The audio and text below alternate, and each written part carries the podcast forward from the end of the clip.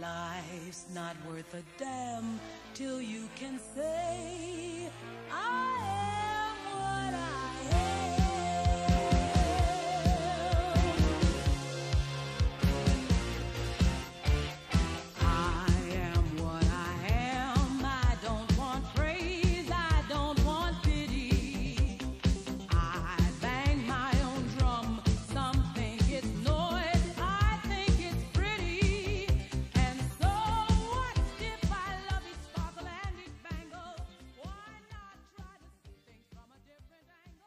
Hola, bienvenidos a La Mirada Literaria. Eh, acá estoy con un grupo de gente bella, maravillosa, eh, con quienes vamos a hablar de cine y series queer. Vamos a hacer un- nuestro top personal de las series y películas queer que más nos gustaron en nuestras vidas. Eh, así que bueno, muchísimas gracias por estar acá. Bienvenidos. Vanessa Cámara. Hola Vanessa. Hola, ¿qué tal? ¿Cómo estás? Emilio Alaguibe. Bienvenido. Hola, ¿cómo andas? Bien, gracias por venir. Jime Coronel, Hola, ¿qué tal? Buenas. ¿qué tal? Bueno, chicos, vamos a, a- Ya hicimos la lista, hace tiempo que venimos craneando nuestras listas, así que vamos a contar eh, haciendo un top 5 de nuestras eh, películas y series favoritas. Y después, si alguna nos quedó afuera, vamos a hablar también de esas. Así que bueno, ¿quién quiere empezar? Nadie. El que quiera. ¿Pero de qué vamos a empezar? ¿Sobre películas o sobre series? No, no, lo que quieran. De, de- de top 5 a top 1, Dale. vamos diciendo. Que, que empiece Vanessa. Bueno, a ver. Tu la número verdad 5. que- Empecemos así, cada No, no. uno dice su número 5, hacemos una ronda de número 5, una ronda de número 4 y así. ¿Dale? ¿Te animás? Bueno, dale. Sí, Dale, Tu número 5, en, entonces. real- en realidad tengo un montón de series, no las puse en 1 a 5, pero bueno, si tengo que elegir las 5, una que no estoy viendo ahora mucho porque medio como que me aburrió al final, la última temporada no la vi, es Queer Eye, la nueva temporada, no las viejas, las Sí. nuevas de ahora con Jonathan y todo eso. Sí, sí, las, los Las amo. primeras, las primeras, sí, obvio.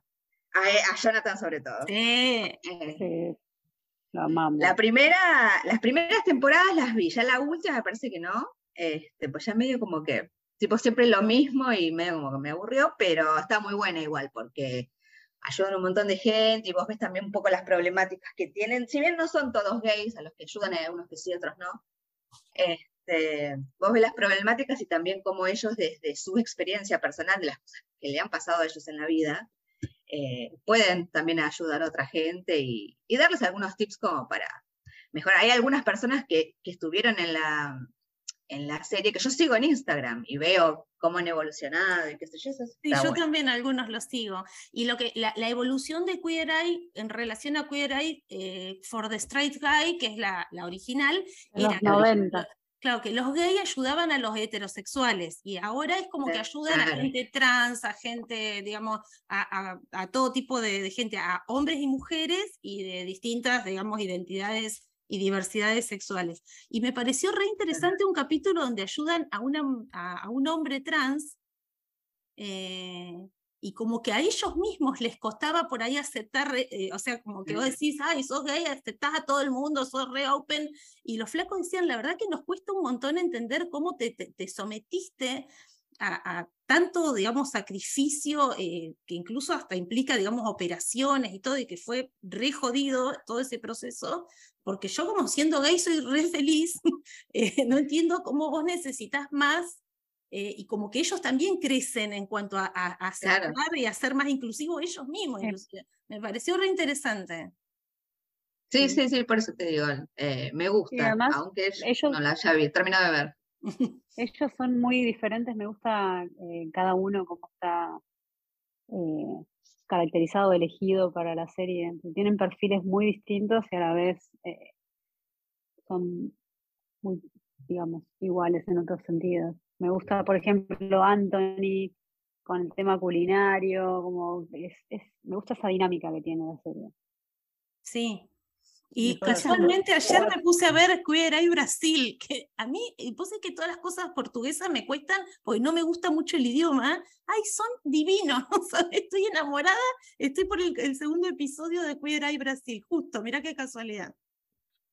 A mí me pasa con las series que muchas veces asocio, digamos, me gusta más siempre lo original, porque después como viste que se va diluyendo un montón de cosas, y en este caso, por ejemplo, van avanzando en otros lados. Yo la verdad que Queer Eye solamente vi la original, eh, la que estaba Carson y todo lo demás, que me encantaba, lo amaba. Claro. Eh, porque los últimos ya, viste, como que empieza a ser, no sé, me parece, me parece que, más allá que siempre fue comercial, evoluciona mucho más a lo comercial. Entonces, Claro. igual no me, no me- ya no me, no me llama la atención. Me aparte porque es como que, la- como toda serie cuando empieza, todas, es más disruptiva, porque es novedosa, porque sucede esto, porque eran cinco gays que eran todos divinos y cada uno tenía su algo específico, y se metían con hombres heterosexuales que, vos imagínate en ese momento, en la década del 2000 esto fue, porque fue, muy disruptivo, claro. Claro, era como decir, uy, ci- cinco gays que estén haciendo esto y que los. Y que en realidad, ¿sabes qué era lo interesante? No sé, me parece que yo lo veo así, lo veo interesante.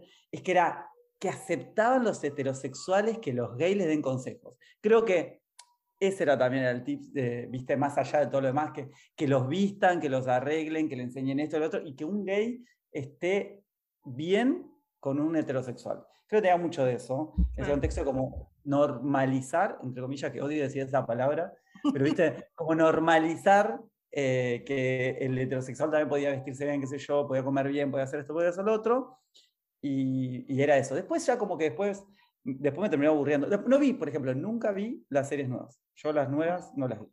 Vi las, las antiguas. Yo vi la primera temporada también. ¿De la, de la vieja? No, de la nueva, la primera y la, y la segunda. Ah, Eh, Sí, también me pasó un poco lo mismo, que como que ya después era repetitivo, pero después empezaron a ampliar eh, la- el tipo de gente que ayudaban, la, ya hacia la segunda, tercera. Así que debería retomarla. bueno. A Sí, ver, Emilio, tu quinta.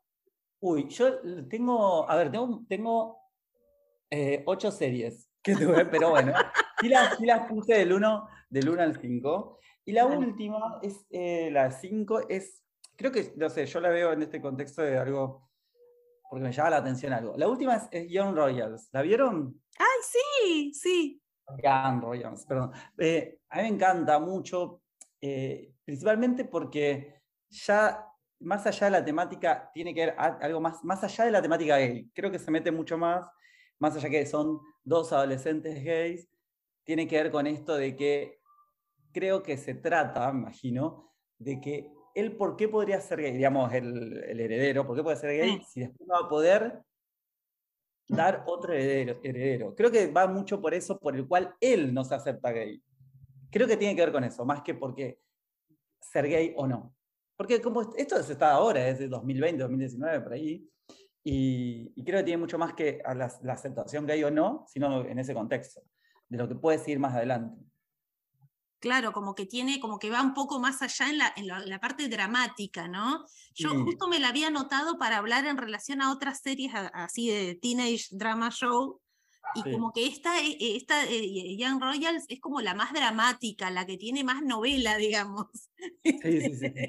Y lo que me gusta mucho de esa serie es el cast, que es eh, de adolescentes reales con acné, y, o sea, eh, inclusión para los que tenemos problemas de piel.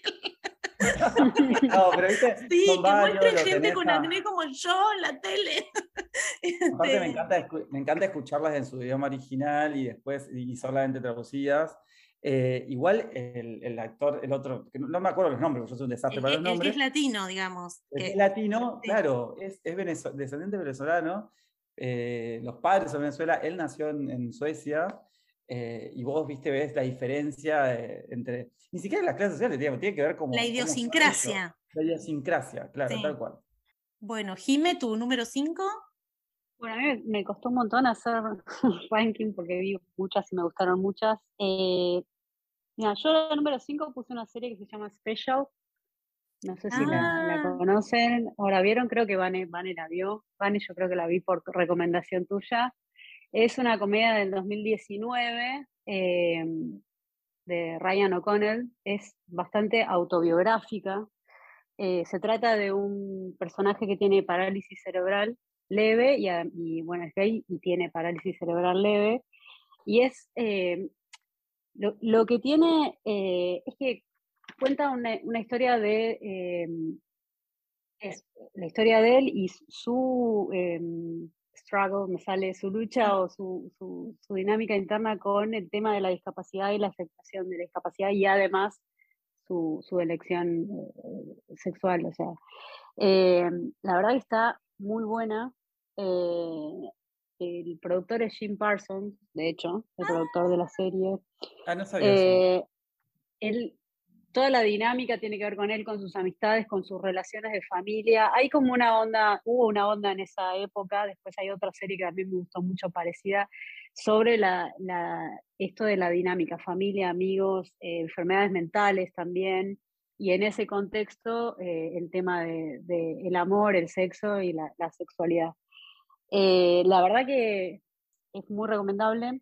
Él también eh, habla de sus problemas para conseguir laburo, eh, el tema de la estigmatización con su discapacidad, cómo él también esconde su discapacidad eh, y de- decide reescribir su historia, con, como por ejemplo que tuvo un accidente de auto. Porque él, él, además de la parálisis cerebral leve, que le da algunos es, síntomas físicos, tiene un accidente de auto. Entonces él como que redefine su historia y sus, su discapacidad por el accidente de auto, no por su discapacidad, eh, su parálisis cerebral.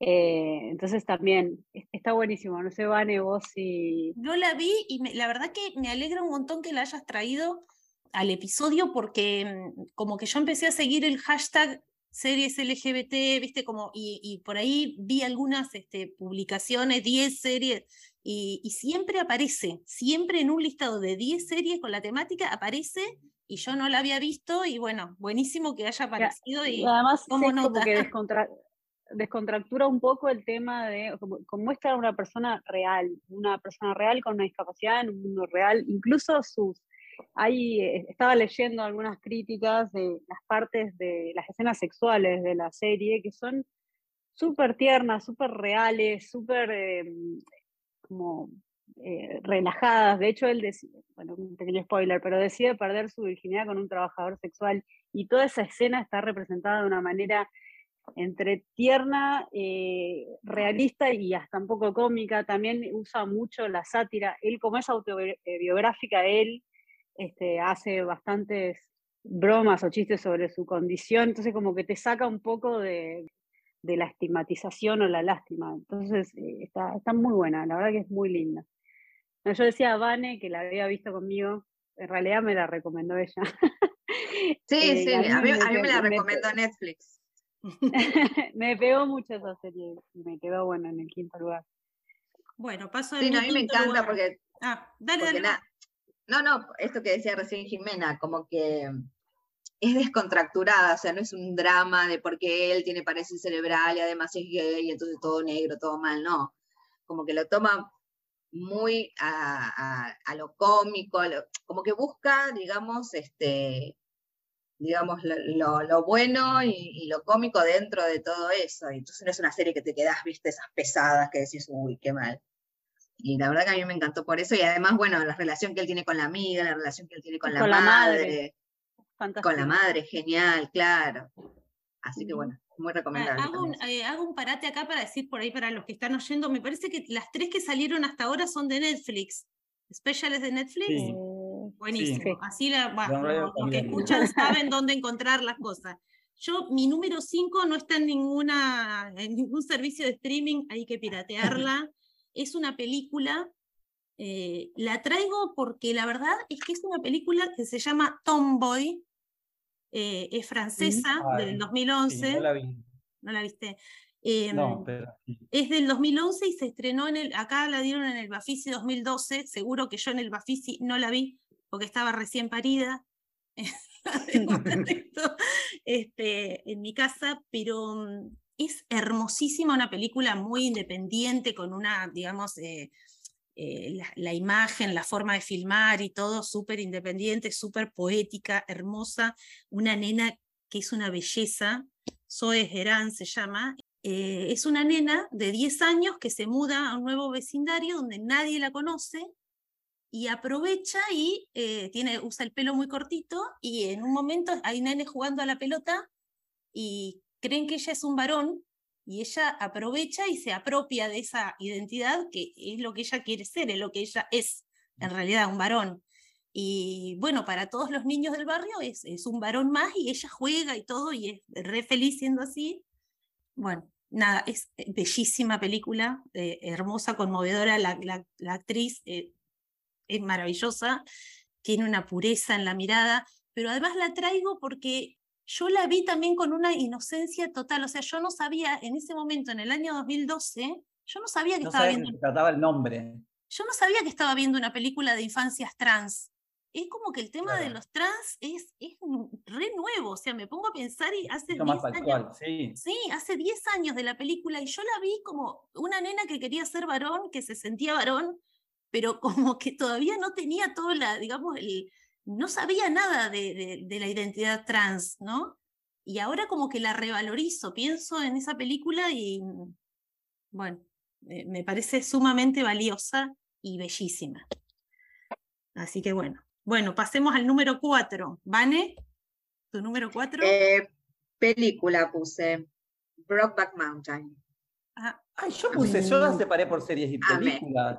ah, Bueno, Puedes irme echando. sí. Yo también, Mira. pero bueno. Bueno, te sumás. ¿La tenías también en tu lista? Sí, ¿La pero tenías la esa? tenía en el segundo puesto. Y después les cuento Ah. por qué. Dale, dale. no, bueno, yo como, como me eché entre series y películas, por eso la puse en el cuarto. Pero nada, amé esa película. La vi, medio como que no sabía de qué se trataba cuando la vi, dije, bueno, ¿qué será esto? Eh, y cuando la vi, nada. Me encantó, lloré al final, con ese final. Vos decís, ¿por qué está pasando esto? Claro, decís, se va a quedar solo. Bueno, no sé, estoy medio spoileando, pero se va a quedar solo toda la vida. No. y también en el medio me, de esta, esta cosa que te agarra de, pero andate, hace feliz, deja de joder. Como los ¿Por puentes de? Madison. Claro, bueno, Claro, igual, una eh, fue re importante por la conversación que trajo también, o sea, al ser una película tanque, hollywoodense, con actores Sí. así que la rompían en ese momento, eran los dos bombones de Hollywood, eh, me parece que tuvo mucha importancia de traer el tema también, ¿no? Claro, Mm. claro, sí, porque vos no te imaginabas en ese momento que dos actores como esos, que no sé si Heath Ledger estaba, venía de hacer del Joker o estaba por hacer el Joker una de dos, no estaba por, ahora. estaba por hacer. estaba por, bueno, que ese tipo de actores y el otro que ya era súper conocido, eh, se metieran eh, en un tema como este y lo mostraran como lo muestran, porque también no, no- no dejan nada de lado, o sea, no es que el beso como que se insinúe nada más, no. Muestran todo y dale que va. Entonces yo me quedé tipo, ah, mira qué bien. Este, y además, bueno, nada, la historia de amor y la historia de cada uno, de cómo, cómo- a ver, esto de que saben lo que son, pero, pero también saben que viven en un lugar y en un momento en el que no pueden decirlo. Este, y todo lo que eso conlleva, ¿no? Este, bueno, la verdad que me, me encantó eso. Bueno, Emi, Sí. ¿querés eh, decir tu cuarta o querés hablar de esta ahora? No, eh, te digo dos palabras. Yo, a mí, a mí me, me pasó esto, más allá de esto, de que tiene que ver, eh, a mí me pegó esto de que eh, tal cual, era una película de Hollywood que aparecían todos estos actores y que hablaban muy directamente, más allá de, de- y de tomar a dos personajes, digamos, a dos personajes homosexuales más en una, en una, eh, en una, em, en una historia de vida de ellos dos, encuentro y desencuentro, pero no mostrando a- al estereotipo del gay. ¿Vieron? Eso por eso. Era, era como de las primeras películas, que yo- bueno, yo vi en realidad otras películas, pero de las primeras películas que veo y que todo el mundo iba a ver, iba a ver una Sí, sí. historia de amor entre dos hombres, no estereotipándolo que hay, qué sé yo, que le gusta el peluquero, no sé, volvés así, sino eran dos personas que se enamoraron y, y eso es lo que me gustó más. Y a mí lo que también me gustó, en realidad lo que me pasó en mi historia de vida, que yo en eso- la vi, yo estaba, vivía en Santa Fe y eh, me puse de novio con un chico, no nada, pero en Córdoba, y viajaba a Córdoba a verlo. Entonces, y él me invita a, ver la película, la vamos a ver, a Cór- en Córdoba Capital. Y, era, eh, creo que fue la primera vez que yo voy a un cine con un chico y mostrándome en el cine, ¿no? Como una pareja, por decirlo así, entre comillas, era mi novio, un en realidad. Pero a mí me, digamos, me, me- me quedó eso, digamos, era, es, y, y de ver que entra una historia, una historia de dos, dos hombres, eh, teniendo una historia de amor, a mí me impactó mucho. Como que, principalmente porque a mí me, me, costó, bueno, ya me costó un montón mi vida en ese contexto, aceptarme, por decirlo así, y como que fueron cosas que decir, esto, por eso voy normalizando mi vida a través de las cosas. Ay, qué lindo, claro, sí. Sí, sí, era lindo. Jime, tu número cuatro. Mi número cuatro es, es una peli, eh, en realidad yo también había hecho pelis y series, pero es una peli que vi con vos, Vale, en un Bafisi, yo era muy chica. eh, cuando Valeria eh, me venía a visitar, venía a Buenos Aires al Bafisi, me llevó a ver un montón de películas, y es una película que se llama Cachorro. No sé si te acordás. A mí me impactó muchísimo. es una película española del 2004 y se trata, es una historia, una, película de cine independiente de un dentista, que, un dentista homosexual que pertenece al, al club de los osos, los Bears, que eh, tiene una hermana hippie que decide irse a hacer un viaje por la India y le deja a su sobrino de nueve años viviendo con él.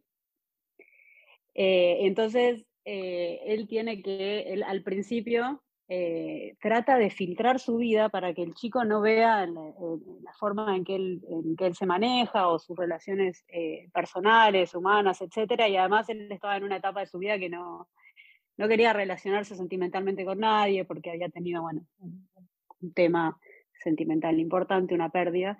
Eh, y te muestran cómo él al principio, o sea, toda la película está tratando de eh, filtrar o manejar ese tema y el chico que tiene nueve años tiene como una, una inocencia y una, una cero prejuicio y una aceptación general de todo y cómo eso a él lo va desestructurando y lo va este, relajando y terminan teniendo un vínculo espectacular. Después pasan otras cosas que la hermana termina presa en la India y se tiene que quedar con la tenencia, aparece la abuela.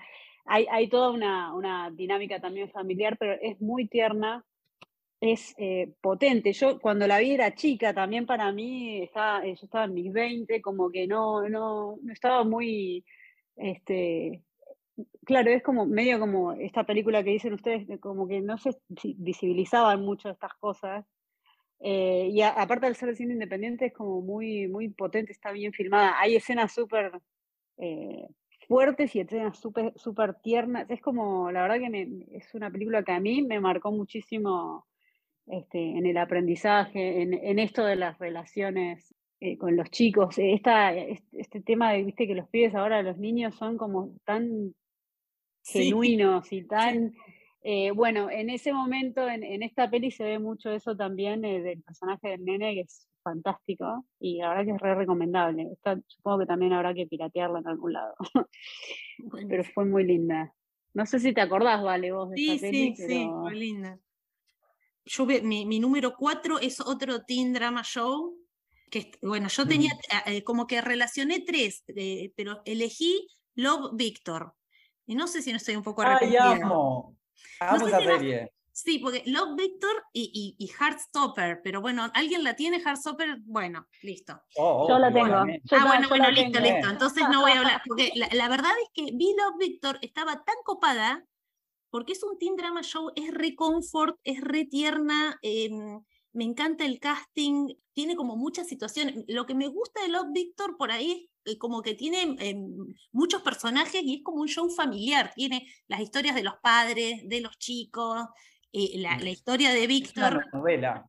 Sí, no, es bien, bien, es como un Beverly Hills 90210, un, un- digamos, pero bueno, con una, el protagonista que, eh, divino él, es divino los amigos, no sé, es como que son todos muy queribles, es re confort, re tierna y re, re linda.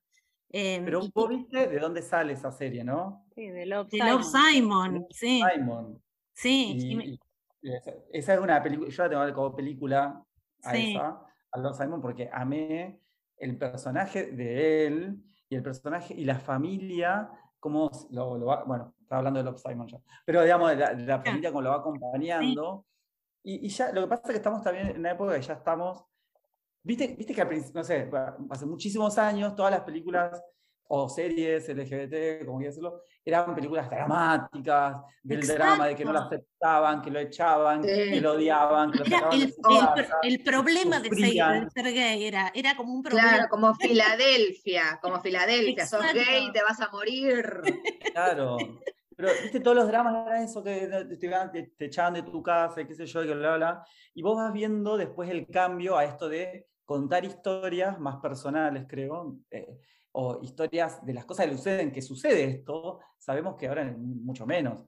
Pero de, de salir, viste, de todos estos dramas y qué sé yo, todo llorando y pasarla mal y qué sé yo, a tener otro tipo de películas que te, que te dicen que las cosas pueden ser diferentes y que en realidad en, en una gran mayoría es así, que, que es diferente, no es como- tan dramático.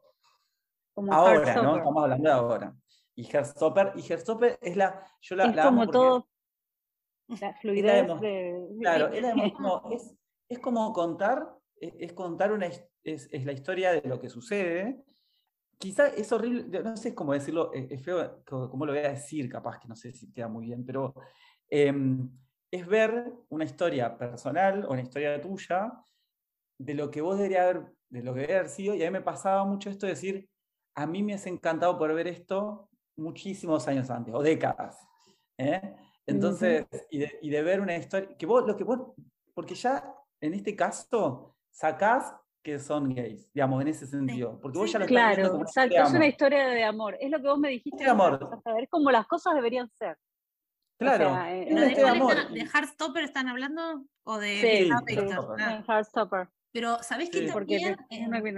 Eh, eh, yo escucho un podcast de unas chicas que tienen veintipico, veintipico, y, y dicen qué lindo criarse. Por ejemplo, Soy se leyó todos los libros. eh, me da risa porque las dos historias de amor que leyó Zoe son Heartstopper y una que se llama Mooncakes, que es entre dos chicas. No leyó ninguna historia de amor heterosexual todavía.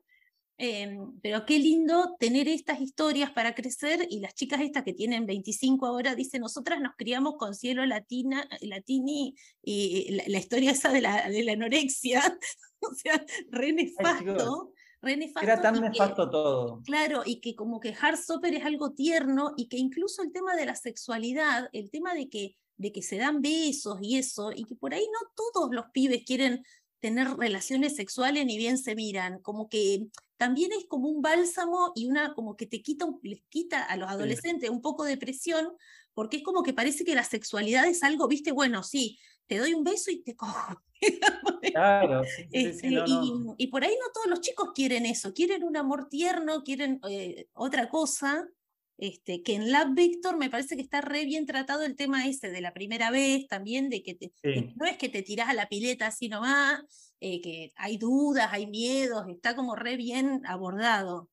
Este, y en, de, de Lab Victor también me pareció hermoso el capítulo cuando él va de visita a, a ver a Simon a Nueva York y, y- y Mm. Simon no está, pero está Ay, conmigo. sí. Y ahí aparece esa cosa tan bella, bella, no sé si es un lugar común, no sé si es cursi, no sé, pero ese tema de la comunidad LGBT, de, de, de Bueno, la, de la familia, de esa cosa de que, te, de que por ahí, viste, el que no está, no lo banca tanto la familia, los amigos son todo, todo, todo.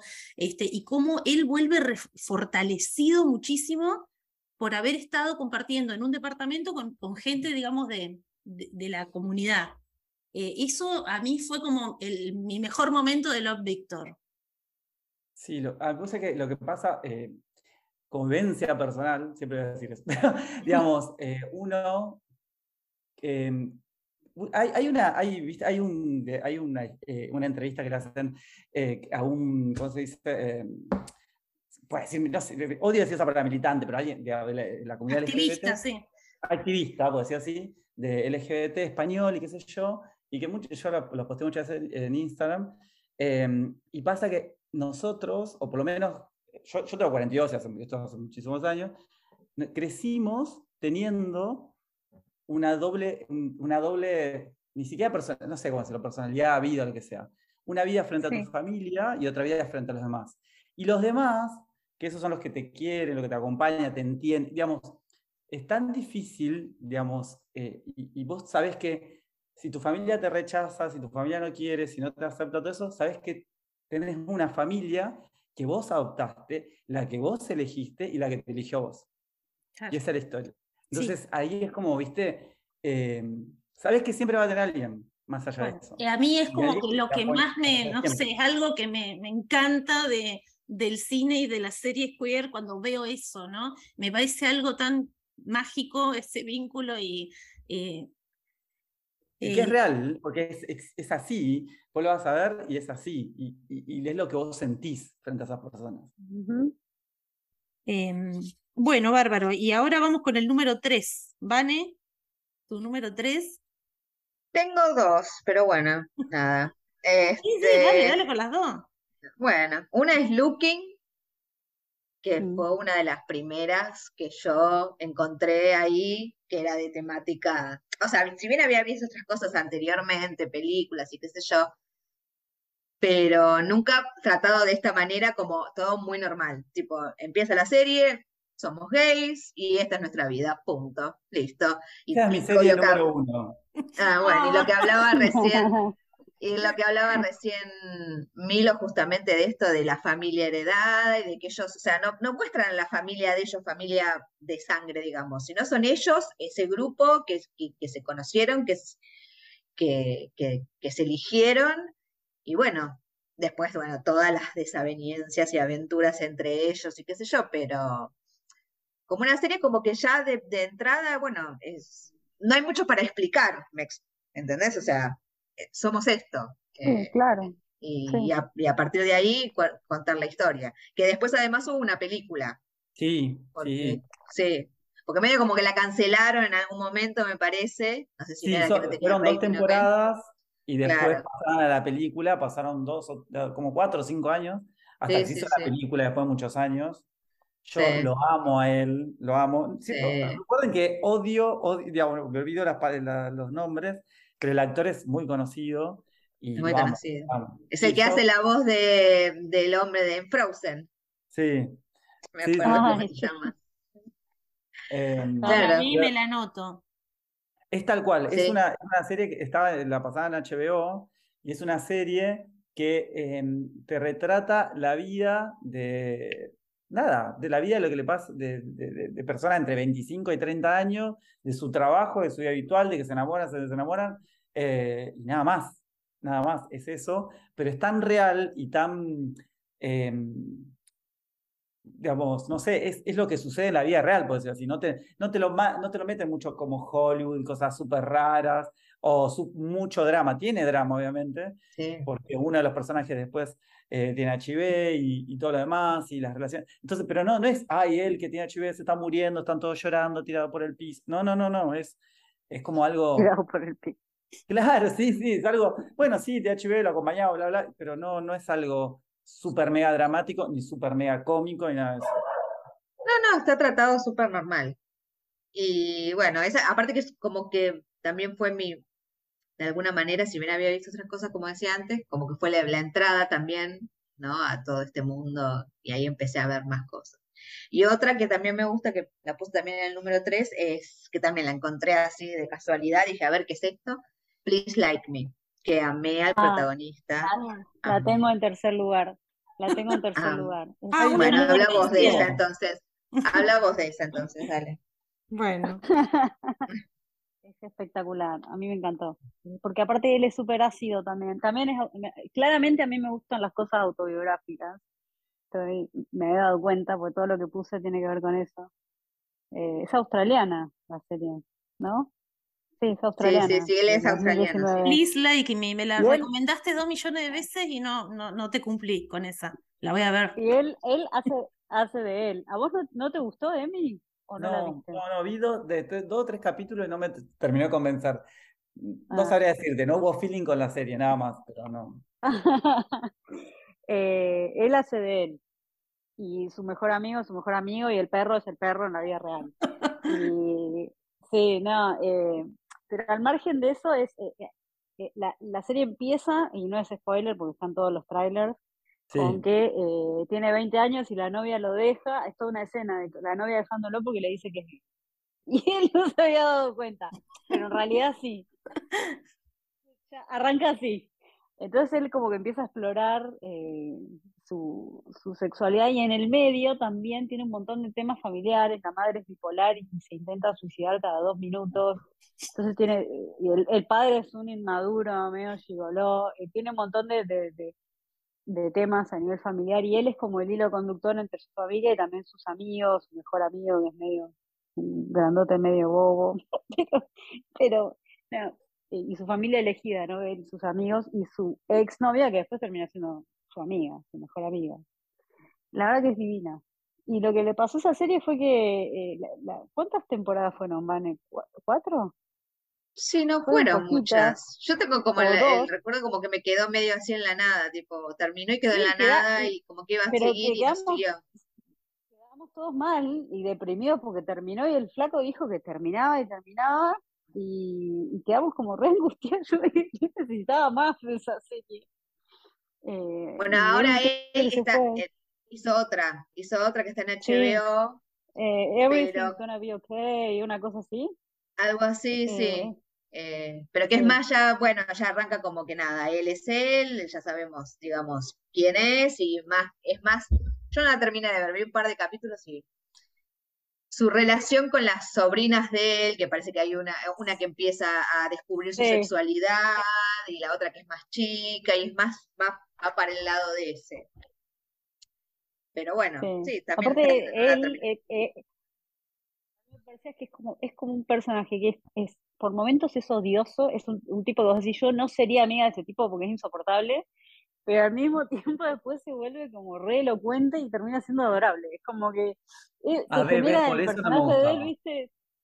Eh, y él también eh, tiene mucho, lidia mucho con su autoestima, con su apariencia, porque él no, no es un tipo lindo, entonces como que es también cuando empiezas a explorar su sexualidad, y, eh, el tema de que los tipos sean recontra lindos y que le estén dando bola a él y, y se sabotea todo el tiempo, es como que te- a mí me generó eso, ¿viste? Eh, me, me encantó esa serie, la verdad que es súper recomendable. Bueno, Emilio, tu número 3. Ay, no, que ya. Ah, no, ¿sabes cuál? Es verdad, me iba a mentir. Eh, hay una, se- eh, hay una serie que a mí, eh, pero era por el momento de mi vida, que creo que esto es, es- una serie de, de finales de los 90, 98, 99. Yo la habré visto 2000, 2001, y la veía súper raro porque imagino, no, no- no tengo mucho recuerdo de esa época, mucho, pero lo veía eh, pseudo escondidas, por decirlo así, para ver de qué se trataba la vida gay, por decirlo así, porque yo en ese momento no era gay, de comillas, eh, eh, era heterosexual y, y me acuerdo, pseudo, bueno, sí, y me acuerdo de, ver y de qué se trataba esto, y sé yo.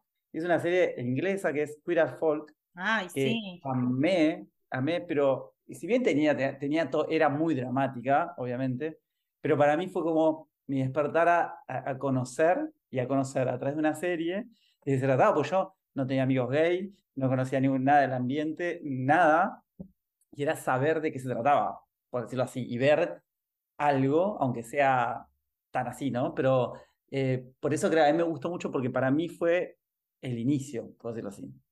Pero la serie también es, es- es más dramática, más cruda, cómo te muestra las relaciones eh, y que también ¿Cómo es se llama? ¿eh? Queer Queer as Folks. as Folk. Queer as. Folk. Pero Qué la de la qué- importante la representatividad, ¿no? Para, o sea, qué, qué- qué impor- importante tener gente que es como vos, digamos, en, en- en los productos de consumo cultural. Súper importante. La verdad que los pibes de ahora. vos imagínate que en ese momento no se, digamos, no, no había ni, digamos, eh, no había nada en 99 y Era, era como el 99. amigo afeminado gracioso, siempre, ¿viste? Eh, eh, Claro, el gay era eso, el amigo feminado gracioso, acompañado, qué sé yo, era súper estereotipado. Y acá era, ya era todo diferente.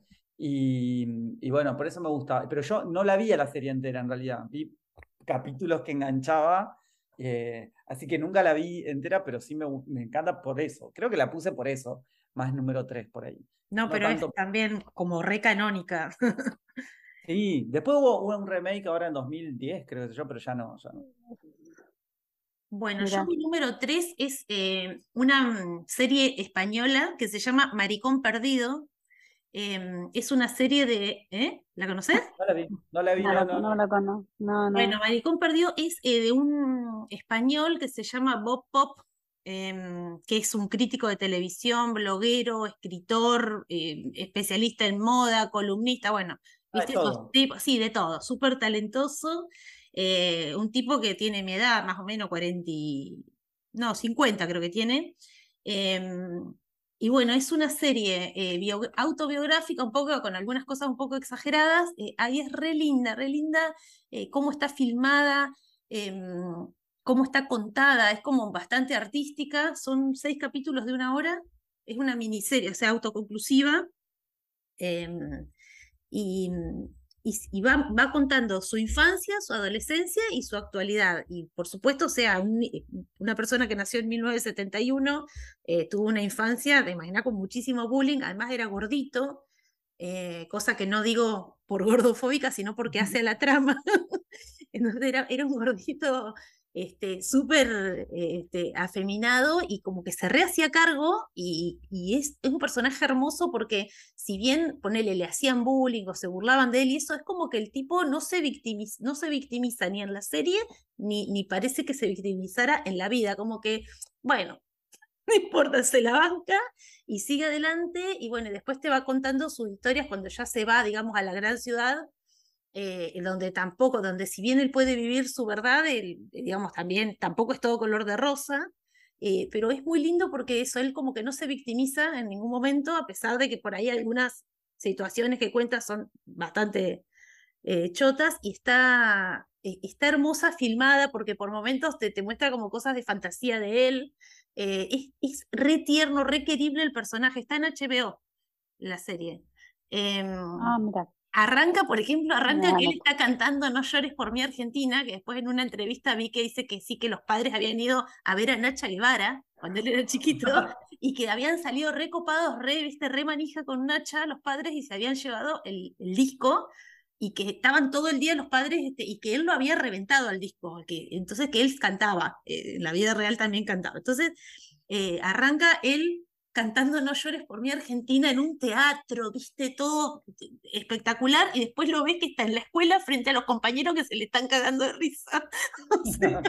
Y él como que vive en su cabeza, y es como re tierno, lo querés abrazar, es divino.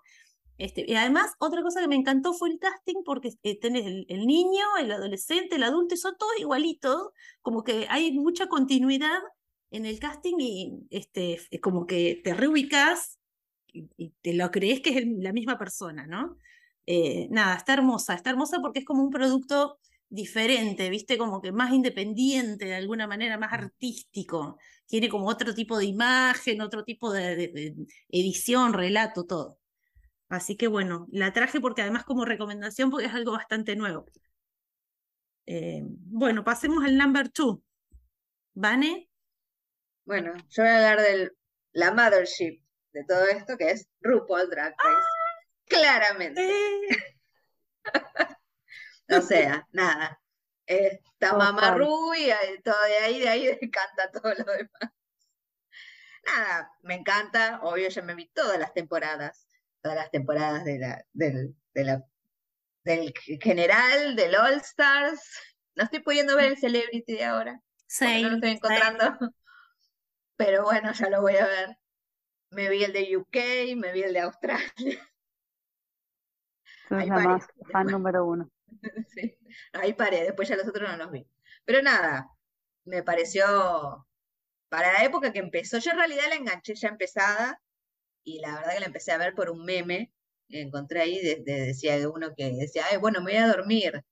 Bueno, me pongo un capítulo de RuPaul y a las 6 de la mañana mirando. Yo decía, ¿qué es esto? Yo ya RuPaul ya lo conocía, ya sabía quién era, que era un drag queen reconocido y qué sé yo, ya más o menos tenía esa historia. Pero no estaba ni enterada que había empezado a hacer una, este, este reality en realidad. Y lo empecé a ver y no pude parar, más o menos como el meme. No pude parar. Empecé y dije, ya iba por la, creo, cuarta temporada cuando yo empecé. No sé, creo que me, me lo habré visto en una semana todas las temporadas primeras para llegar. Me acuerdo volver de, me, las había bajado los capítulos, y me los había bajado en la, en la, en la tablet, porque estaban en Netflix.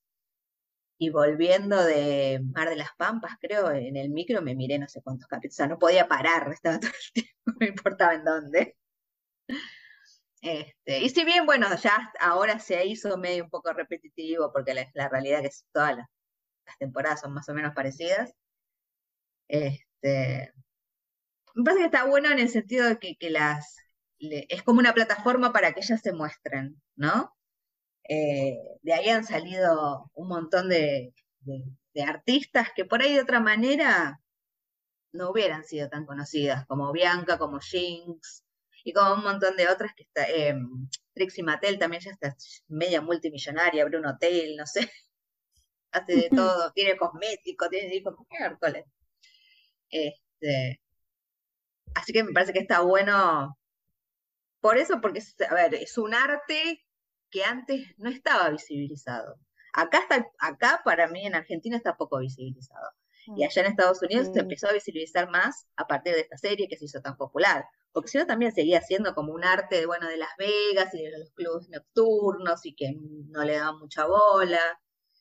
Este, así que me parece que, que estuvo buena por eso también. Sí, ni hablar, como que la gente, yo por ahí cuando digo yo soy fan de RuPaul Drag Queen, eh, no saben lo que es una drag queen. Y yo me acuerdo, lo que decías vos que no está visibilizado, yo, eh, digamos, viví en Buenos Aires en los 90 y íbamos a, a los boliches, eh, a América y a otro más, no me acuerdo, que eran como los boliches, este, Oso, El Dorado, El Dorado y América. Y en El Dorado estaban las drag Kilómetro queen, cero. ¿eh? Kilómetro Kilómetro cero. cero. Pero más me acuerdo del Dorado, de ir al Dorado no, y que no. estaban como en un, como en un balcón, no sé, viste, como en una, y estaban todas las drag queen bailando, y yo no sabía que era eso, no sabía que era un arte, justamente. Yo no sabía si eran, eran hombres que a la noche se vestían de mujer, que la no sabía, no entendía, era como eh, a- a- alucinante y pintoresco verlas, pero eh, no entendía bien qué onda. Este, y nada, me parece como que fue reeducativa, digamos, RuPaul, especialmente por la cantidad de años que hace que que hace lo que hace, eh, y, y impresionante el nivel, digamos, artístico que se despliega, ¿no? Yo además soy fanática de los reality, o sea, miro de peluquero, de cocinero, Sí. de lo que sea, de De todo, de todo. todo, de todo. Así que imagínate, era como que tierra fértil para ver RuPaul, que sí, también como vos, todo, todo lo que, lo que hace lo veo.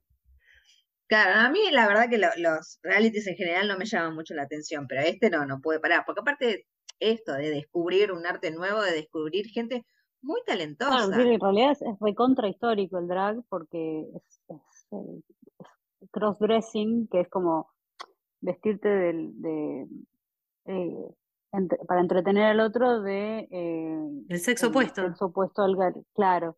Y viene, en realidad viene de la época victoriana. Yo siempre digo que te- la historia del drag es como que hacían burlesque y cosas cómicas, eh, medio eh, haciendo jodas sobre la, la sociedad de la aristocracia, y las mujeres no les permitían hacer teatro, entonces muchas veces los hombres se tenían que vestir de mujer. De hecho, dice que drag quiere decir, una de las concepciones es dress as a girl, otra, o- hay ot- otras concepciones también del, del nombre, pero viene de hace muchísimos, muchísimos años, eh, y siempre esto de jugar con el arte de eh, caracterizar la, la figura femenina, ahora ya se extendió, hay como más variaciones y se visten distinto y usan otros tipos de arte, pero no es una cosa nueva, pero sí que se está vi- visibilizando ahora. Está re bueno y lo que hizo RuPaul por, por, por todo eso eh, es impresionante también. ¿no? Aparte de la lucha de él, viste que él también eh, habla mucho de eso, de él es de los años, de los 70, ¿no? Con Lady Sí. Bunny. Sí, de los 70. Sí. O sea, eh, vienen luchando por el movimiento de hace muchos años y ha pasado por muchas cosas y es como, es respetado en ese aspecto, como que es un gran luchador, digamos. Eh, Y sí, es el bueno. que les permite, Sí, sí, de alguna sí. manera es el que le- les abrió él, como Lady Bunny, como muchas otras que por ahí no son tan conocidas, para nosotros no son tan conocidas, pero son conocidas, porque ahora me estoy olvidando Para nosotros, pero- que a nosotros nos- claro, para nosotros, pero hay Divine. otras como Divine. Divine, Divine, sí. y hay otra más que ahora no me estoy acordando, sí, eh, que son de, de, de esa época, son las que les abrieron el camino para las que están haciendo hoy, eh, para todas las De que hecho, están hay, hay hoy. un documental que se recomendado, es Paris is Burning, que está muy bueno para entender un poco más también toda esta, esta dinámica. Ellos lo mencionan, bueno, The Library is Open, Paris is Burning. Claro. Eh, Porque, lo bueno, yo ese, docu- ese documental lo vi justamente gracias a, a RuPaul, porque dije, a ver qué es esto, claro. Y habla de algo súper importante que fue como lo de Stonewall y qué sé yo, o sea, de, de todo cómo, cómo empezaron a, a finalmente decir, bueno, basta, estamos acá y nos tienen que respetar y déjense de joder. Así que bueno, por eso, es mi número dos. Bueno, Emilio, tu número dos. Ay, ay, yo la tenía a Heartstopper como serie y a Brokeback Mountain como película. Así que podría hablar eh, de, de- de otra película que a mí también me impactó, que la tenían puesto número 3 de la película. Se llama Lado B, que no sé si la vieron. Es No, una película independiente argentina también. ¿La viste? ¿No? no, no la vi. Es No, una, es una película argentina, creo que si no me, no me equivoco también 2009 por ahí, eh, y te cuenta la historia de, de dos eh, chicos que son amigos eh, y van viviendo su vida, viven, no sé, digamos, vienen creo que a estudiar a Buenos Aires y van viviendo su vida, uno trabaja, hace, hace esto, hace lo otro, y te van contando de que ellos son supuestamente dos, son dos hombres heterosexuales y te van contando de que la convivencia, en compartir cosas y en acompañarse, yo, se enamoran. Y es así. Y, y está muy buena, a mí me gustó mucho. Es, durará una hora y media y te va contando, pero viste, es, está bien, es, es cine independiente argentino, pero te va contando así lentamente cómo ellos se van enamorando eh, por lo que comparten día a día. Ya, es- por eso e- eso también es re lindo. Eh, pero no, los actores no son conocidos, porque son de cine independiente. Claro, qué lindo. Bueno, Que- tomamos nota. Lado, lado B, así. Jimé, Ah, estoy entre dos. Em, en realidad no es una serie, sino el personaje de una serie que me gustaría traer, eh, que, que lo tengo muy presente, que es eh, el de Downton Abbey, Thomas Barrow, el personaje eh, del homosexual de la serie Downton Abbey. lo amamos.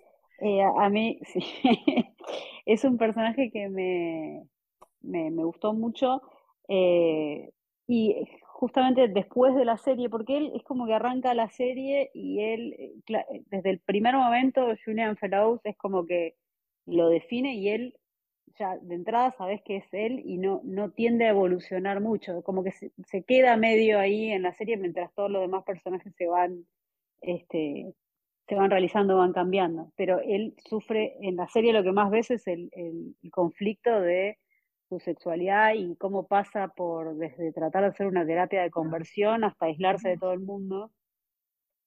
Eh, pero después en las películas como que lo redimen un poco Mm. y eh, tiende a, como que él tiene su propia historia, incluso su propia historia de amor y todo, pero durante la serie está como un poco más, eh, como que se va más hacia el personaje del mayordomo odioso que, Sí. eh, eh, Está ¿viste? súper Pero estereotipado. Sí, pero Sí. eso es algo Que me parece. es malo. Sí, pero ¿sabés qué? Me parece que es algo que está bueno de Downtown Abbey, que, que digamos que eh, es algo que me gusta de la serie en general, que los personajes no son uni- unidimensionales, son tridimensionales en el sentido de que tienen sus complejidades. Entonces, en la medida que vos lo entendés, entendés que el tipo no lo dejan ser quien Claro. es, que vive en un mundo donde no puede ser el mismo, eh, Mm. entendés de dónde viene su villanía.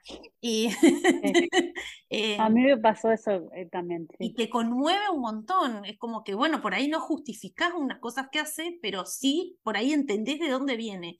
Y eh, perdón, pero lo, lo quiero vincular a otro personaje. No sé si ustedes vieron Euforia, la No. Serie. la puedo ver todavía. Bueno, hay un personaje que es nefasto, nefasto, nefasto, que es un gay en el closet, un tipo que tiene una doble vida. eh, es el, papá de uno de los adolescentes, es una, un asco de persona realmente, eh, pero después en la segunda temporada tiene su episodio, porque Euforia es una serie que tiene, es como que cada capítulo eh, cada, es, se centra mucho y profundiza en un personaje. Cuando vos llegas al episodio de ese tipo, que es un tipo que tiene mi edad, que fue joven en los 90, eh, cuentan una historia de amor como la que, de la que estabas diciendo, vos decías lo del lado B, Emilio, y te juro, se me venía a la mente ese episodio.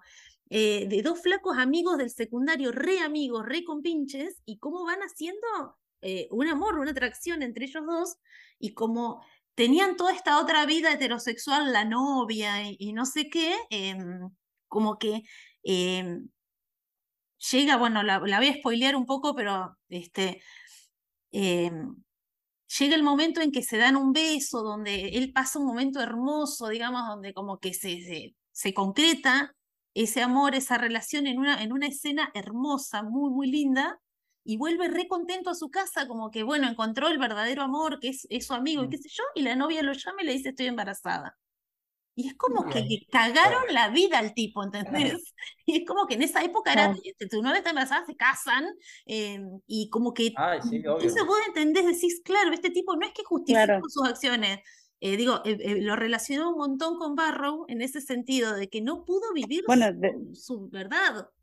de hecho, yo estuve leyendo un poco del personaje eh, y hay, hay un artículo que se llama The Future of the Gay Past, donde explican un poco también de dónde viene, o sea, la época que, porque Downtown Abbey se desarrolla en una época, están dejando la época victoriana hacia lo que se llamó en ese momento modernismo, digamos. Entonces, todo lo que le pasó a la sociedad, a, la, a, la, a cómo fue evolucionando, la, fueron evolucionando las clases sociales y todo, y está re bien explicado en ese momento, eh, en ese artículo, perdón, eh, cómo van transitando los personajes y justamente él en el medio de todo esto. Eh, y primero eh, le preguntaron a los productores y, y- y dijeron, y a los, porque tienen guionistas históricos también para hacer esto, y uno dijo que quizá al principio lo que querían mostrar con Barrow es que cuánto miedo daba en esa época ser gay eh, Mm. o, o contar sobre tu sexualidad, eh, y después cómo se va eh, cambiando la dinámica, ¿no? Que los hombres estaban mucho con hombres y las mujeres con mujeres. Eso te fijas bien en, en la serie, está re bien retratado. Entonces, las relaciones eh, matrimoniales eran prácticamente una cosa práctica para tener pibes y, y pasar tu, tu ancianidad. Pero las relaciones sentimentales fuertes generalmente, o sea, eran entre hombres y entre mujeres. Eh, y después cómo, eh, cómo van evolucionando. ¿no? La verdad que está muy bueno eh, y que pasan de la guerra mundial, el- dejan la, el- el- la época victoriana y se, se van aproximando hacia la Gran Depresión. Todo eso como eh, los, los envuelve a los personajes y a él más que nada. Eh, está, la verdad que está muy bueno. Y justamente esto que decía, que terminan diciendo que finalmente en la película como que le dan más el espacio a él en las dos pelis eh, de lo que todos estábamos esperando, ¿no? Sí, sí. Como que me parece un personaje súper tierno y eso te pasa también, que lo vas entendiendo de alguna manera y, y las escenas con- donde hace la terapia de conversión son Dios. tremendas, son desgarradoras, o sea, yo ahí como la pasé muy mal, eh, pero la verdad que es un personaje que me parece que vale la pena mencionar. Sí, sí, está buenísimo. ¿Y ¿Vieron la película El baile de los 41? No. Ah, esa está en Amazon. Y es, también es una, ep- eh, bueno, una película de época, pero es un poquito más vieja, creo que de 1880.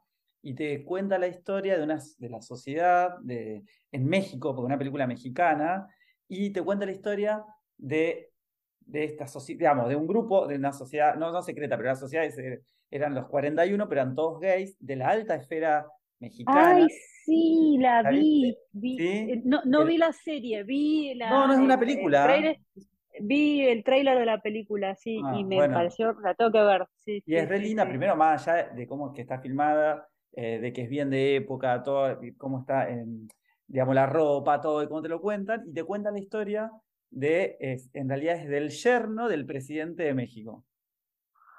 Y de las reuniones que hacían una vez por semana todos los hombres en un club que supuestamente iban a fumar tabaco, qué sé yo, y era la reunión que ellos hacían todos los jueves, creo que menos así, el eh, así se, se juntaban, bailaban, tomaban, comían, qué sé yo, y después, una vez al año, hacían el baile de los 41, de los 41, ponían 41, no sé por qué, eso sí no sé, pero que hacían el baile final donde algunos se, hacían, se vestían de mujeres, y, porque eran drag, y qué sé yo, y los otros de hombres, y bailaban y hacían todo como una fiesta final, cerrando el año de su club, como viste que sé yo, cuando todos hacen la fiesta final de un club, bueno, ellos lo hacían así, y, y bueno, que después, bueno, bueno, cosas que pasan. Pero bueno, te cuentan la historia de que todos, que ellas tienen una vida paralela en ese club, donde están sus novios y están ahí haciendo su vida, y después salen del club, están todos vestidos de hombres y yo todo ahí, y se van a con sus mujeres y todo. Lo- Es, es muy linda la película también. Bueno, entonces yo también voy a aprovechar para me, me echar una de época que no es mi número dos, pero aprovecho, eh, así quedan todas las de época juntas, y de paso metemos un- eh, algunas lesbianas, chicas, que las estamos rediscriminando. Em, hay, No una, veo películas hay una escritora que se llama Sarah Waters, que es recontra re buena escritora, de hecho la publica Ana- Anagrama, que ya que te publique ese editorial ya es un respaldo más que suficiente, eh, que escribe historias de eh, lesbianas en la época victoriana. A mí que me amo, amo todo lo que sea cine y serie de época. Eh, estas están, son creo que de la BBC, están en Amazon y, y son historias de lesbianas en la época victoriana que es como que en vez de esta cosa rosa de Dickens eh, o de las Brontë, te cuentan como toda la, la- la parte como sórdida de la época victoriana, la corrupción, eh, todo ese, eh, como un mundo, digamos, un Un submundo, este, que está buenísimo, la verdad que está buenísimo y son, todas tienen algo como medio mm, policial, o sea, como que tienen como tramas variadas, tienen la- las protagonistas que son lesbianas y su camino, digamos, su viaje con, eh, con ese tema, pero también tiene alguna cuestión policial o de acción o de aventura o medio thriller. Así que están re buenas. Em, eh, yo estuve buscando, hay una que se llama Tipping the Velvet en Amazon Ay, sí, sí, la vi. No, la película, pero vi la- que estaba. y la otra se llama Fingersmith también. La verdad que están re buenas. eh. A mí que me gusta lo de época, bueno, aprovecho para echar. ¿Cómo se llama la última? Fingersmith, sí, smell my fingers, bitch. Como dijo bien.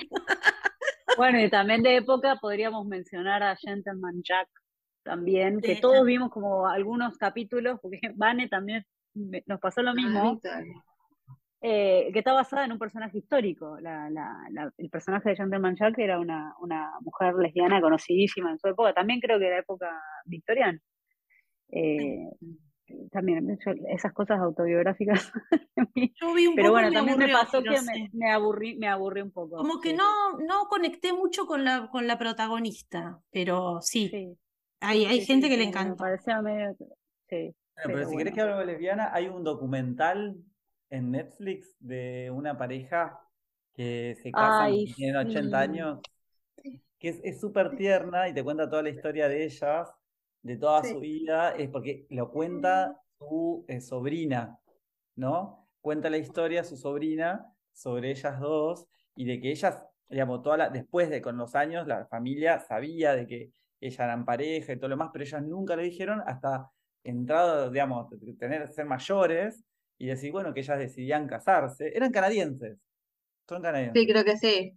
Y ellas deciden casarse y entonces, de- después de muchos años, pero te va contando toda la historia de ellas dos durante toda su vida, de dónde vivieron, cómo convivieron, y que en parte también, algo que le, que le criticaba a la sobrina es cómo no se lo dijeron, cómo no dijeron antes, que ellos no, no pudieron compartir con ellas la vida habitual que ellas tenían, eh, porque te muestra que ellas estaban siempre con sus amigos y todo lo demás, sus amigos gays, sus amigas lesbianas.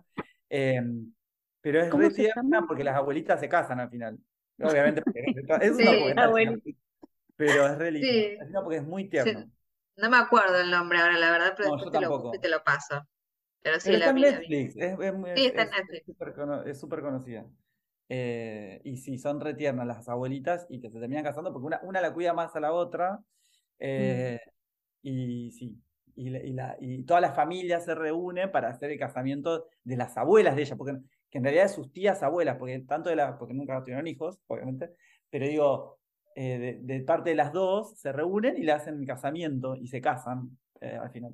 Ah, digamos, no la spoileé porque se trataba de eso, el casamiento de ella. Bueno, voy yo con mi número dos, chicos, y yo traje acá, traje un director, directamente así, me la jugué entera y traje a John Waters, que lo amo, lo adoro, es como el rey, el rey, John Waters, este, eh, realmente eh, es, eh, lo traje porque es, es completamente unapologetic, él, em, es un cine del goce eh, de la vida, del goce de ser como vos, eh, que te importe todo un culo, eh, que te cagues de risa de la gilada que se escandaliza de vos, un tipo que en el 1972 hizo Pink Flamingos y fue Sí, absolutamente Pink rom- Flamingos.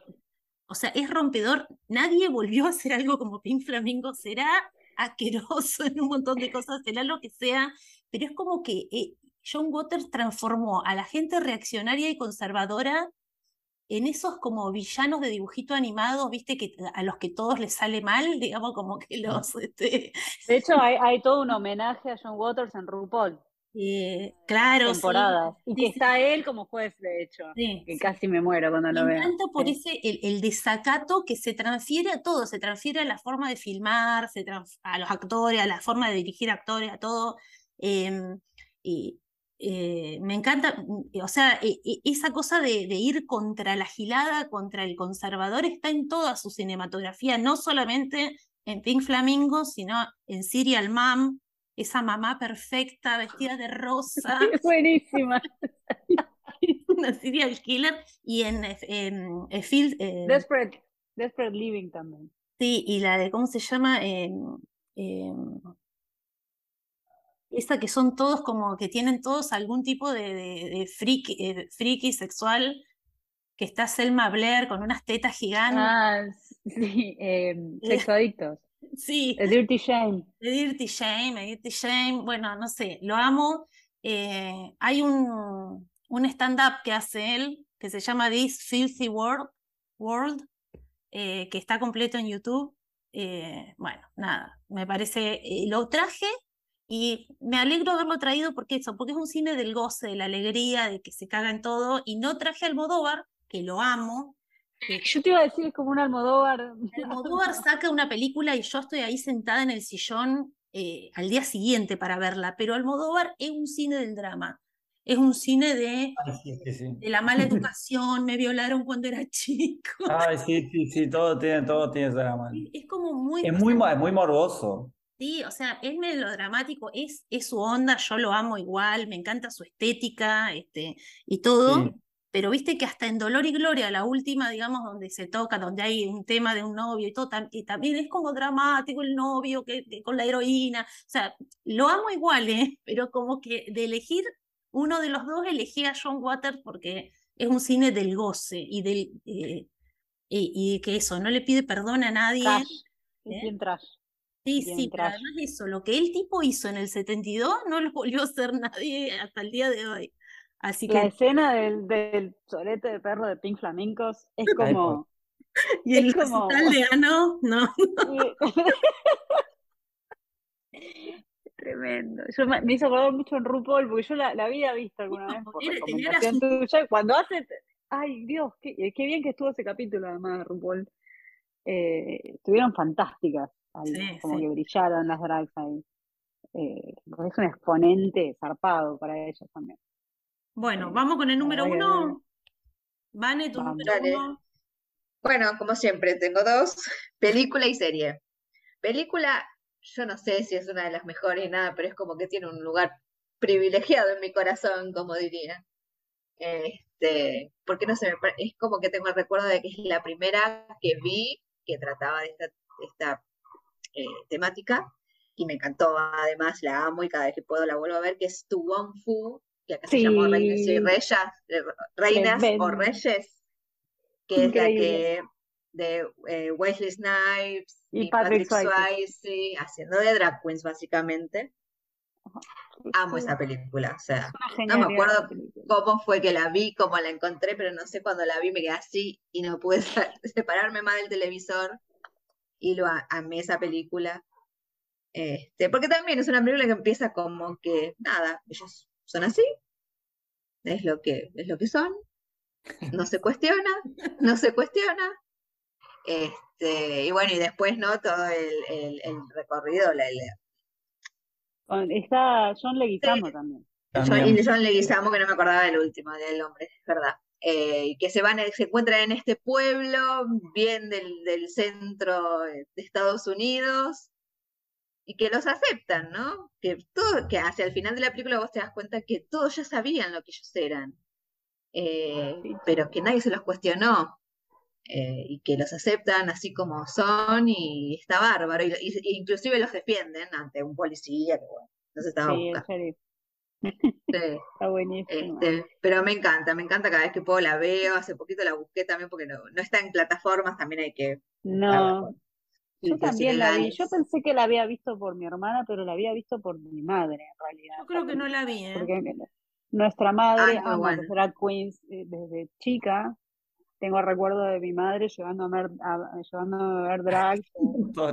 Le encanta, le encanta, la, o no, Valeria. Sí, le encanta. Y yo estaba convencida de que, de que esta película la había visto con vos y no, era mamá. Eh, espectacular esta película. De, de los 90, bien de los 90, De los 90. 90, sí, cuando No, Wesley no, Snipes aparte era 2000. súper famoso. Es 2000 2000 ya. eso. Sí, sí, sí, 2000. Bueno, cuando Wesley Snipes aparte era re famoso y era el Sí. típico eh, actor de, Macho, de- mal, los de dos- los tres, los de, acción, los tres, sí.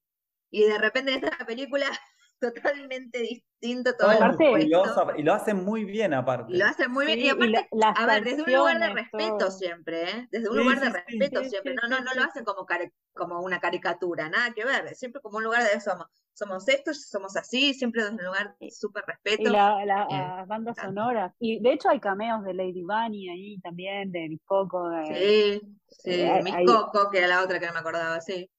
Sí, sí, sí, hay un Sí, montón sí, de hay cameos en cameos. esa. Bueno, esa es la película. Y la serie que elegí, porque me parece que es una de las primeras que habla de esta, de una manera muy cruda y real sobre el, eh, sobre los trans, es Pose. Bien, porque sí, es tenía la- que estar en primer lugar. Pose tenía que Es estar la en primer pri- lugar. Ese, es la primera que habla realmente cómo son las cosas en ese mundo. Este, y sin tapujos y sin este, callarse nada. Este, a Electra la amamos, por supuesto. La empezamos odiando, pero después la terminamos amando porque no queda otra. También es un Este, personaje tipo que vas entendiendo su sufrimiento a lo Claro. largo de Sí, la sí, sí. serie. Un Claro, la- la- elencazo. La escena donde ella quiere, quiere hacerse la cirugía y el tipo le dice, no se te hace Y la no. cirugía, no te doy más bola. Ah, es, ter- es terrible. Ella ¿no? se lo termina haciendo. Sí, Ay, pero spoileé. por su- Pero, pero por Spoiler supuesto pero porque ella es, y bueno, sí, pero porque Sí, ella pero es por ella. supuesto que se la termina haciendo porque ella es, es quién es, es lo que ella Claro, necesita para ser feliz. Tal Y cual, no no necesita el el tipo para ser feliz. Claro, no necesita el tipo para ser feliz. Y ella se lo va a rebuscar como sea, porque ella es lo que necesita para su vida. ¿Y quién sos vos para venir a decirme que yo no puedo hacer algo que vos no me vas a dar bola porque yo hago algo que me hace a mí feliz? Pero, y eh, bueno, Abarca todo esto que Eh, hablábamos de la familia, la de cómo se familia. protegen, cuando le No. hacen el, cuando lo enrollan al tumor Porque- adentro de los adultos. no, Porque ustedes Sí. recuerden que dentro de la comunidad, de la comunidad, aparte que hay un montón, hay mucha discriminación de parte de- dentro del colectivo. Y las sí, trans, se ve ahora los últimos, que siempre fueron los últimos, fueron los más discriminados.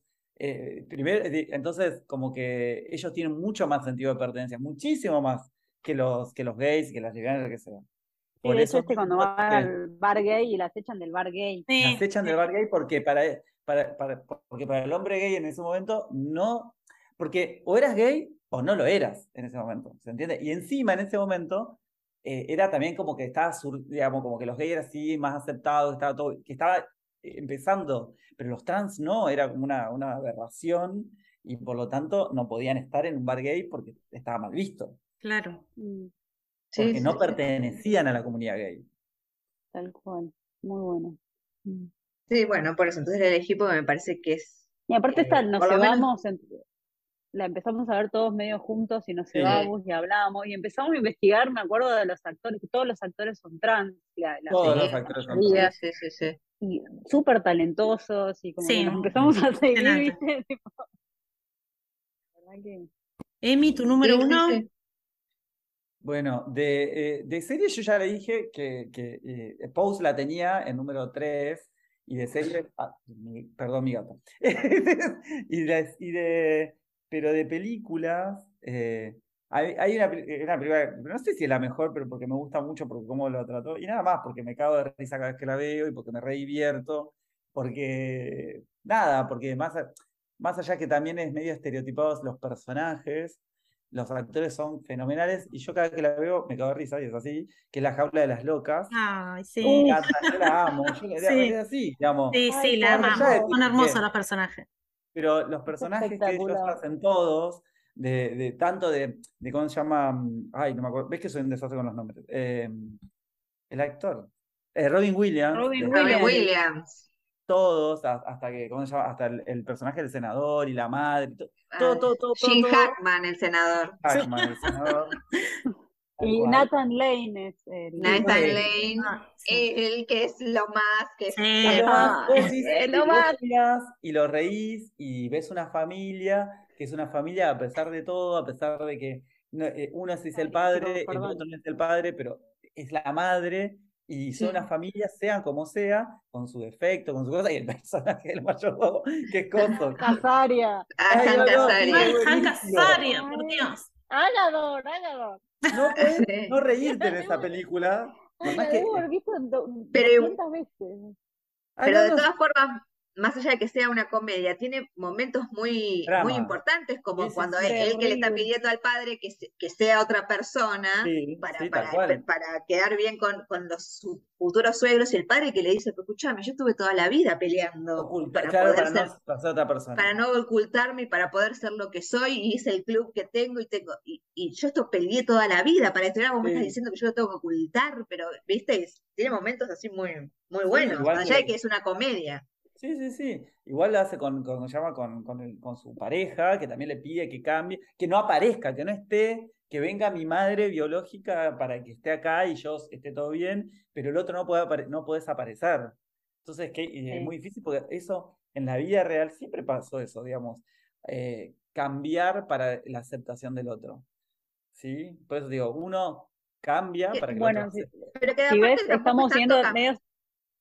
Sí, No, no es tanto cambiar es aparentar para Sí, que el otro me acepte sí, bueno. y, y Es yo lo que iba a decir. ¿en- ¿dónde quedo ahí? ¿dónde quedo yo en ese aparentar? porque no, soy feliz en esta en esto que estoy que es una es un acting lo que estoy haciendo todo para que el otro me acepte porque en varias de las series que dijimos, de hecho la, la que, la que dije yo, Cachorro, también, el tipo tiene una vida y le dan un niño y él trata de que el pibe no vea su vida porque como que le da cosa, esto también, como que siempre esa temática está rondando en, en muchas de las, de las Sí, cosas es que nombramos. tiene mucha, y lo que, lo que tiene bueno es que tiene mucha comedia y vos lo, lo mirás y lo lees y, y lo- y te reís y te fijás y te están presentando cosas súper terribles, pero lo, lo, lo tomás de otra forma, lo ves de otra forma. quizás. Sí, genial. Bueno, Jime, tu número one. Ay, mi número uno es eh, un personaje de una serie que a mí me cambió la vida en general. Es una serie terrible que es Six Feet Under, no sé si la conocen. Sí, buenísimo. Seis bajo tierra. Es una serie disruptiva totalmente, es de los años 2000 y uno de los personajes es de David Fisher, que es eh, Michael C. Hall, el personaje. Eh, dentro de la familia de la, la, la serie tiene varias temporadas, ¿cuánto? Tenía cinco temporadas, Sí. No me acuerdo. Eh, es una familia de funebreros, de funerarios, que tienen una gran empresa funeraria en, en Estados Unidos, es súper rentable, bueno, acá creo que también. Tienen una empresa funeraria y toda la familia trabaja para la empresa funeraria y son tres hermanos. David. Hall es el del medio, David Fisher, eh, Michael. Hall, David Fisher. Y, mm, y él es homosexual en la serie, eh, pero lo que tiene es que a través de las cinco temporadas te va mostrando desde cómo él sale, eh, o, eh, del- sale del closet, como se dice, ¿no? Eh, y cómo va evolucionando su personaje, su relación amorosa, hasta que termina eh, teniendo una pareja, adoptando dos hijos, pero es impresionante verlo, el actor es, él es un crack, de hecho el personaje está, es como un re ícono en, en la, en la comunidad, porque también, como decía Emi, que vos mencionaste esa otra serie, eh, Queer as Folk.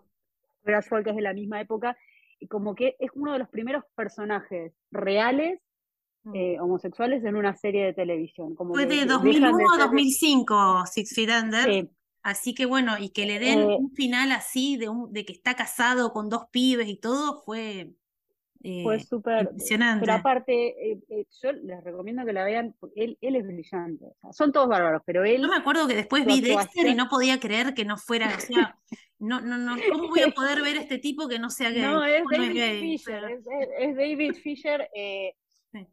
De hecho, desde la primera temporada en donde él eh, termina, bueno, con- diciéndole, contándole a su familia que es gay, cómo le dice a cada uno las expresiones del tipo, él tiene una forma de actuar muy característica y el personaje es muy característico porque es como, es como un personaje, el hermano del medio, primero con, con represión y conservador, o sea, va a una iglesia Mm. este, conservadora. eh, después pues, tiene un novio, cómo se lo presenta a la familia, cuando se lo dice a la madre también, es como cuando se lo dice a la madre, eh, la escena contrarresta toda la previsibilidad que uno diría que tiene una escena de ese tipo. Que, uno esperaría que la escena la madre le dijera, ay, ¿cómo puede ser? Y no sé qué. Y vos cuando ves la dinámica, cómo se lo cuenta, la reacción de la madre, que es una genia la actriz también, es como que te tira abajo todos los, eh, los, los estereotipos que la, la madre en realidad, viste, le- como que va por el lado de la protección, ¿cómo no me contaste para que yo te pudiera proteger? Y cómo, y como que le reprocha otras cosas, viste, que me gustaba cuando eras nene y yo te podía proteger y te podía solucionar todo, ahora no me contás nada. Es genial, es genial. Cómo se lo dice al hermano, a la hermana más chica que se da cuenta, ya ves que la hermana tiene otra onda. Y él, como no se le mueve un músculo cuando, de la expresión cuando, cuando, cuando cuenta eso. Eh, la verdad que es genial. eh, y después le pasan un montón de cosas, a él tiene ataques de pánico y una de las cosas que le pasan, que lo hacen reaccionar y, contar, es la muerte, en la funeraria muere un chico gay, porque lo asesinan, obviamente en, en- en ese contexto, eh, por el tema de la discriminación, etcétera, y él tiene como ataques de pánico y los personajes muertos se le aparecen y ahí, a partir de ahí, es donde se le disrumpe todo y él empieza como a, a- a contar y a salir, etcétera. Pero la verdad que está, es impresionante. Ese, ese, la serie en sí es una maravilla y ese personaje es Solo HBO puede hacer algo así, realmente. Bueno, y hablando de HBO, yo vamos terminando mi, mi number one. La vi especialmente eh, para hacer este episodio. Como les conté, m- por ahí me puse a mirar a ver que no se me escapara nada. Y esta serie yo ya la había visto, la- había escuchado comentarios en, en un podcast. eh, es It's a Sin. It's a Sin, como la canción de los Pet Shop Boys eh, de HBO eh, cuenta la historia de eh, cuatro chicos eh, gays y una straight ally, que es también un personaje hermoso, que se van a estudiar en la, en la, década de los 80, se van a estudiar, no, se van a Londres por distintas cosas, uno se va echado por los padres, el otro se va a estudiar, y se encuentran y se hacen amigos y se van a vivir todos juntos, y es la plena época donde empieza a aparecer el SIDA, que nadie sabía qué carajo era eso. Em, y cómo, bueno, se empiezan a enfermar y cómo nadie hace nada, porque total los únicos que se morían eran los gays y la peste rosa y, bueno, y todo esto. em, es hermosísima, es hermosísima. Miren que la vi para este episodio y me quedó en el número uno porque es bellísima, porque tiene todo lo que tiene Pose también, esto de, de- de am- amor, amistad, felicidad, juventud, y tiene el contexto social histórico este de, digamos, del desconocimiento y la ignorancia absoluta y las pocas ganas de saber, o sea, no, no era el COVID, ¿viste?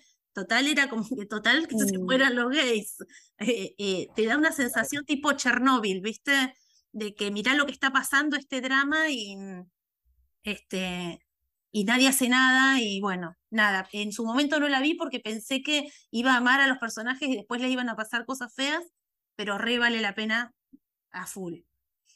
Así que ¿Y ¿Dónde está? ¿En qué plataforma está? a- HBO, HBO, It's a Ah. Sin. Y una, no saben lo que es la banda sonora. La banda sonora, imagínense, de los 80 es espectacular, recontra Ay, recomendable. Bueno, Bueno, chicos, ¿no? voy cortando porque sinceramente tengo que ir a buscar las empanadas. ¿Lo vas a terminar así? Muchísimas gracias. Muchísimas gracias. Este, estuvo buenísimo, me encantó. Podemos hacer otra dentro de poco porque seguro quedaron mil afuera. Ay, sí, tengo un Cuando montón. quieran, mira. Sí, muchas. Bueno, hagamos otra para el Día del Orgullo o algo así. Este, Dale. muchas gracias. Eh, ¿quieren decir sus redes así los siguen? Eh, no, la verdad que no tengo mucho para mostrar, Emilio. Pero yo sí tengo. influencer. Bueno, Síganme, Dale, decí. Instagram es Milo con Y, guion baja alas, guion bajo alas. Síganme, igual publico cosas, mucho. Muy bien. Dale, como siempre. No, yo la verdad que no, no tengo mucho para publicar. Bueno, ¿Vos, Vaneno? pero- No, para mí, yo creo que Instagram en cualquier momento me va a preguntar si estoy viva, porque creo que lo último que posteé fue en el 2020. Bueno, Así bueno. que se debe pensar que yo parecí por el COVID. Bueno, listo. Nos siguen a Milo y a mí en Mirada Literaria. Eh, bueno, chicos, muchísimas gracias y nos vemos la Bueno. próxima, ¿eh? Miren, Dale, nos vemos. miren It's a Sin y hacemos un episodio sobre It's a Sin si quieren. Bueno, dale, Dale. dale. Dale, Chao, nos Dale. Chao, Gracias. chao. Chao. hasta luego. Somewhere over the rainbow, skies are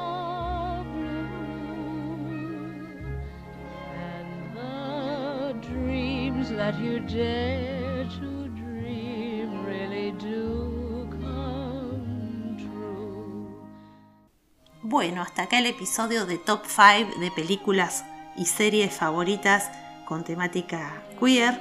Estuvo buenísimo, lamentablemente lo tuve que terminar medio rapidito porque nos recopamos charlando, nos quedaron un montón de cosas afuera. Seguro que vamos a volver a hacer otro Top 5. Pero quería terminar este episodio contándoles que cuando yo estaba preparándolo y pensando mi lista, se me ocurrió pensar por qué eh, se relacionaba tanto la película El Mago de Oz eh, con Judy Garland, se la relaciona tanto con eh, la comunidad LGBT. Eh, yo esa película la vi infinidad de veces, a mi hija cuando era más chica le encantaba y la verdad que no encontraba la relación.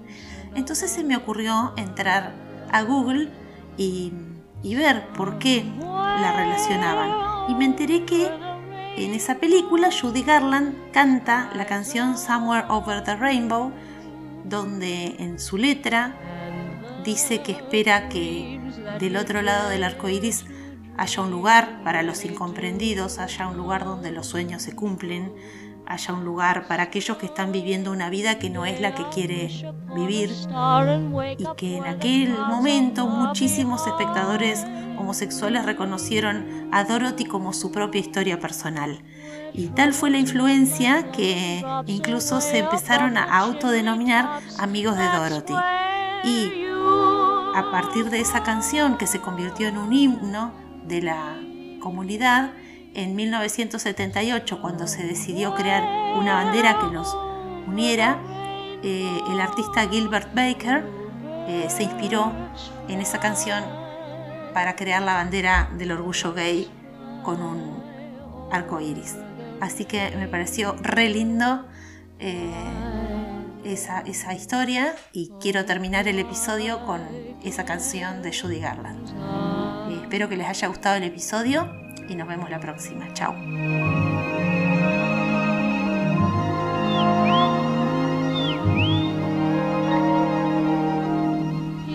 Happy little fly beyond the rainbow, why